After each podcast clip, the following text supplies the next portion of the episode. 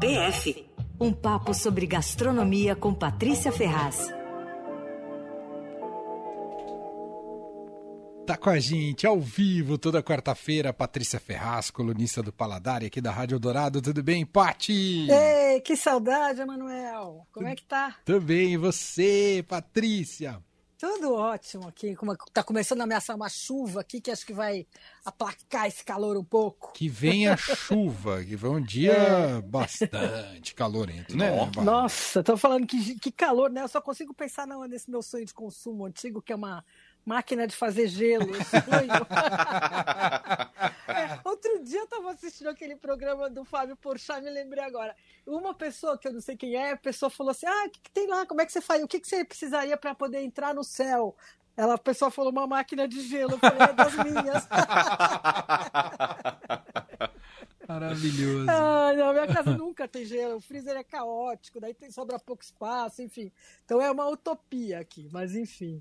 Mas, e, e hoje, além do gelo, também fiquei sonhando com o delivery de sorvete, hum. que, nossa, tem todos, né? Assim, os bacanas todos entregam. Eu né? contei aqui pro Leandro, Pati, é. ontem eu fui fazer um programa de paulistano. Levar é. minhas filhas para tomar um sorvete, aí um, uma sorveteria um pouco badalada, eu acho que eu não conhecia, tinha alguma fila imensa para pegar uma bola de sorvete. que, que, onde era? Pode contar, não? Em Pinheiros. E aí, ah. aí eu falei, pronto, fiz um programa de paulistano, tô na é. fila para tomar um sorvete. É, é, pelo menos não é fila do posto de gasolina, lembra? Nossa, quando a gente verdade, verdade. Verdade. Nossa, que coisa, né? Mas enfim. Mas ó, hoje o assunto é outro, viu? Qual que é? É a história dos drones, como para fazer delivery de comida. Não hum. sei se hum. vocês viram que na semana passada, na quinta-feira, o iFood recebeu autorização para fazer entrega de comida por, com, usando drone. E era uma autorização que estava em análise há dois anos e agora saiu. É a primeira autorização da América Latina. E é curioso porque, assim, apesar de voar abaixo, a altura acho que é 120 metros máxima, uh, máxima não, a altura que, em que ele tem que voar é 120 metros, mas precisa autorização da ANAC, que é o órgão que controla o espaço aéreo, né? E aí, então, o drone precisa ter um plano de voo, precisa ter uma rota fixa, isso para cada drone. Então, como se fosse um helicóptero. Olha só. É, é. E aí eu fiquei animada, falei, nossa, vai ser incrível essa história, né? Porque começa. Já, a gente já fica sonhando que vai para a porta de casa esperar o drone, aí você vai baixar o troço, vai abrir a caixinha. Não, não vai ser nada disso, viu? Já vou avisando. não vai ser tão Jetsons não, assim. Não, não vai ser Jetsons, não vai ser. Bom, para começar, é, o drone ele não vai chegar direto para o consumidor, ele vai fazer uma ponte entre o restaurante e um tipo um lugar, assim, um estacionamento, uma praça onde vão estar os entregadores hum. humanos. Aí os caras é que vão fazer o resto da entrega. Isso por um lado é super bacana, né? Porque não vai ter uma demissão em massa de, de, de entregadores, né? Agora, depois também não seria massa, seria um. Se fosse depender do drone, seria demitido um entregador só, porque só tem um drone. é, e, e, o que foi autorizado é um drone, vocês viram isso? Não ah, é que é uma... é o pedido de um é. drone. É um drone. Então, ah. e aí não tem uma frota, né? Vai ter. E aí é, autorizaram um drone. E daí, com uma caixa térmica lá deles que vem com a coisa. E aí agora, claro, vai facilitar, porque vão, como teve a primeira, vão fazer, é, vão pedir todos os outros. E, a, e o iFood está fazendo uma parceria com uma empresa que é a, a, que fabrica os drones. Então a coisa vai é, crescer, né? Uhum. Mas assim, e é curioso que assim, eles têm que seguir um monte de regra também. O drone não pode sobrevoar pessoa, não pode voar noturno, esse nem tão cedo vai poder, né? E ele tem que ser operado por um humano. Então, ainda que a autorização permita um voo fora da visão do cara, que é um alcance de 3 km e tal, é, vai ter que ter sempre um humano ali uh, operando. Né? Ah. É, Nossa, é. quase não vale a pena o drone, hein? Mó trabalho, mó trampo não, pro drone funcionar. Essa coisa dele ter que fazer, ele ter que ter uma rota fixa ali, meio tipo helicóptero, também já limita um pouco, né? São só os restaurantes que estão no meio dessa rota. É, é. Agora, não, e aí vão pedir, não. Quer dizer, você pede para eu quero fazer tal trajeto. Entendi. Daí a ANAC avalia e analisa, né? E agora, eles, por enquanto, eles só fizeram testes, fizeram em duas cidades e, e em dois shoppings, na verdade. Um foi em Campinas, oh. e aí diz que o drone ele operava dentro do shopping mesmo. Então era pegava lá uma comida do, no restaurante, que eu não sei qual é, e ia para fora uh, para entregar para os entregadores ali. Então, esse foi o teste. E, e no, em Aracaju também fizeram um teste que era também na proximidade de um shopping. E aí ali teve um troço interessante que é o seguinte: é, é, fica bem perto de um rio. E aí o drone, o, se a pessoa, o motoboy, se fosse entregar, ele levava quase 50 minutos para contornar o rio. E aí o drone, num segundo, sobrevoa o rio, então agiliza. Mas, Fantástico enfim, isso. É, é. Agora, essa entrega, essa história de comida por drone ainda está sendo super falada, tal, mas o fato é que ninguém faz, nem nos Estados Unidos, né? Lá tem drones em, em, vários lugares tal, mas tudo em teste, que nem aqui. Não tem nenhum já operando, assim, né? Uhum. E o que tem lá, isso cada vez mais, são os veículos elétricos autônomos fazendo delivery. É, isso assim já tem comercialmente, tá? Aquele robozinho, né? Um robozinho assim, uma caixa que parece um, sei lá, um, um cooler com roda. cooler andante. É, cooler andante. A cara dele é essa. E aí vai com travadinho e tal. Aí o restaurante coloca a comida ali, lacra o troço, né? E aí o robô vai até o consumidor, aí o cara recebe pelo celular, ou sei lá, recebe um código, destrava, retira o pedido, aí o robô volta para a base. Isso diz que já tem vários nos Estados Unidos. É... Não sei se no Brasil ele voltaria para base. Não, então, você sabe então. que, obviamente, né? Obviamente. Aí teve um repórter, eu estava olhando, lendo matéria sobre isso, e teve, vi um vídeo divertido, que era um repórter, se não me engano, era da Bloomberg ou da BBC, não sei, era uma coisa que eu esqueci agora. E ele tenta, ele intercepta o veículo e fica tentando roubar a comida, mas não abriu de jeito nenhum.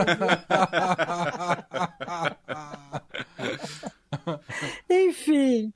Agora, hoje eu tô para falar de futuro. Tem uma outra coisa que eu li hoje que achei muito interessante, que Nova York vai ter o primeiro restaurante NFT do mundo. Restaurante não fungível, né? Algo é, que não se consome. Sabe o que é NFT, né? Não, é me coisa... conta, Paty. Ah, então, tô por é fora, coisa... tô por fora. Então, NFT diz que é a palavra do ano passado, está em alta, é, segundo o dicionário Collins, né? E é o seguinte: NFT é uma coisa virtual, autenticada e registrada como única. Então, como um objeto que você compra e leva para casa, só que ele é virtual. E é um negócio que eu fiquei meio com uma dificuldade de entender, assim, mas eu sei que a, essa venda de NFT movimentou só no ano passado 25 bilhões de dólares. Que? É, é. Isso começou, assim, a moda começou quando aquela galeria Christie's leilou uma obra de arte virtual.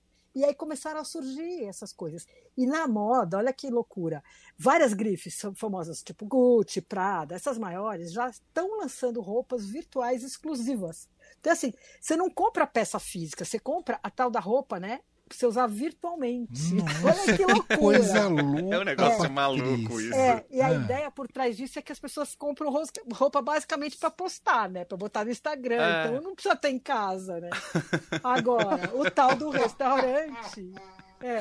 O tal restaurante, eu não sei agora também como é que é essa coisa da roupa. Vou procurar direito depois, porque se você tem que botar a foto sua e aí bota a roupa virtual em cima, é, deve ser curioso. Mas o restaurante não é, não é comida virtual, não. Vai ser, vai existir mesmo. Ah. E só que o que vai ser virtual é um clube. Ele só vai ser, poder ser frequentado por membros de um clube. Hum. E aí são os títulos eh, limitadíssimos. Tem dois mil e pouco lá com um preço básico, que é 8 mil dólares, e duzentos e poucos títulos de uma, de uma taxa premium lá, que são 12 mil dólares.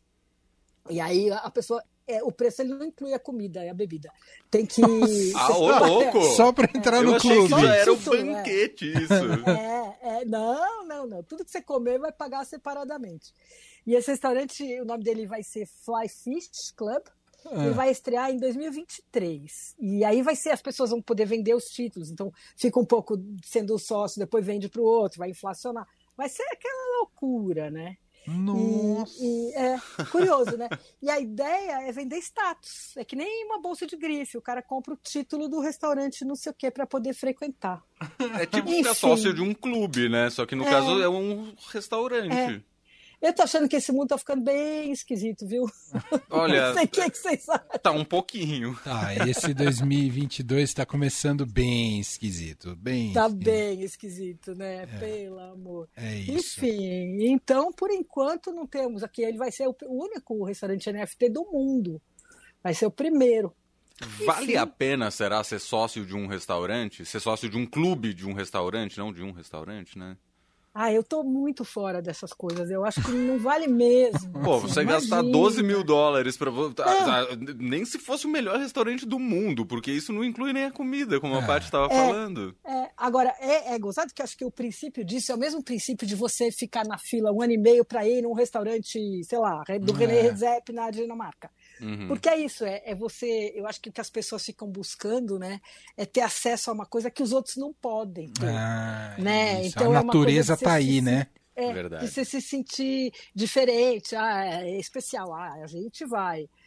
Então, eu, eu não sei, é, eu o, bem o, fora. Não sei se você viu, o Giba contou a história dos bares escondidos de São Paulo. Você viu essa ah, também? Não ouvi, não é o mesmo espírito dessa conversa, num certo é. sentido. São pessoas que só, só podem entrar com convite, tem é. senha ele, ah, encont... então. ele encontrou quem mesmo? O Adriano numa Adriano Imperador. o Adriano né? Imperador em uma. Tinha mais alguém, ah, não lembro se era o Ronaldinho lembro. Gaúcho, não lembro quem não que era o outro, Romário. É. Mas é, é, com essa lógica mesmo, a é, ideia do ultra coisa. exclusivo, né? É, mas a diferença é, é que ali você está gastando 12 mil dólares para ser exclusivo. Aqui você está é. gastando só o que você consome, consome. né? Exato. É, é, é.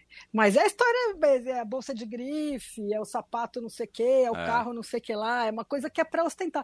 Por isso que eu acho curiosíssimo o, essa história da, da. Curiosíssima essa história da moda, porque é isso, você compra um vestido Gucci. Pra quê? Você não vai vestir, você não vai se sentir bonito com aquilo. Você vai só fazer uma foto e mostrar. Eu tenho o vestido Gucci virtual. Então é, é um prazer curioso, né? Curioso. Isso, na minha opinião. É, né? Minority Enfim, Report. É um pouco é, isso. esse mundo de, de só vale o clique, né? Só vale o que aparece. É, é meio. Muito Enfim, bem. Enfim. Ô, Paty, a gente começou falando de máquina de gelo.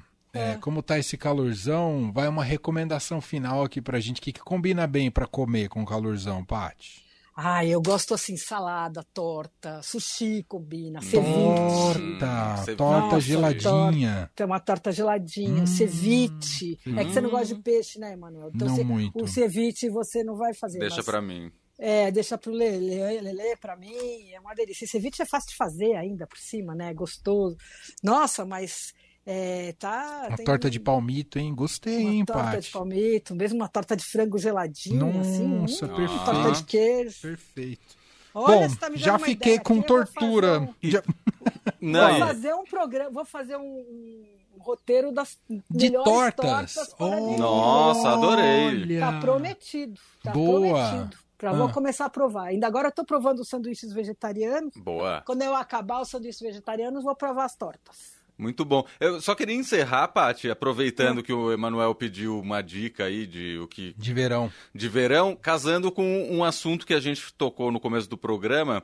Começo do programa a gente falou sobre uma polêmica que era se sopa é janta. E aí eu me lembrei que eu vi a sua receita essa semana no site do Paladar de é. sopa gelada de pepino e iogurte. Tá vendo? Queria é. fazer a propaganda. Não, e eu quero dizer para vocês o seguinte: fez maior sucesso essa receita. Eu pensei, gente, uma coisa tão simples. É, fez o maior sucesso. Eu postei nas minhas redes e tal, né? Teve uma repercussão enorme, um monte de gente fez, um monte de gente postou e me mandou a foto assim, olha que, filho, que demais. Que é. legal. Então, sopa bom. é jantar sim, na minha opinião. Oh, e, e, almoço eu acho que não, mas jantar com toda certeza. Muito bom. Patrícia Ferraz, tá colunista do Paladar, com a gente todas as quartas-feiras ao vivo aqui no fim de tarde e diariamente na programação da Eldorado nos boletins. Obrigado, Pati. Beijo pra você. Obrigada a vocês. Beijo. Beijo. Fim de tarde Eldorado.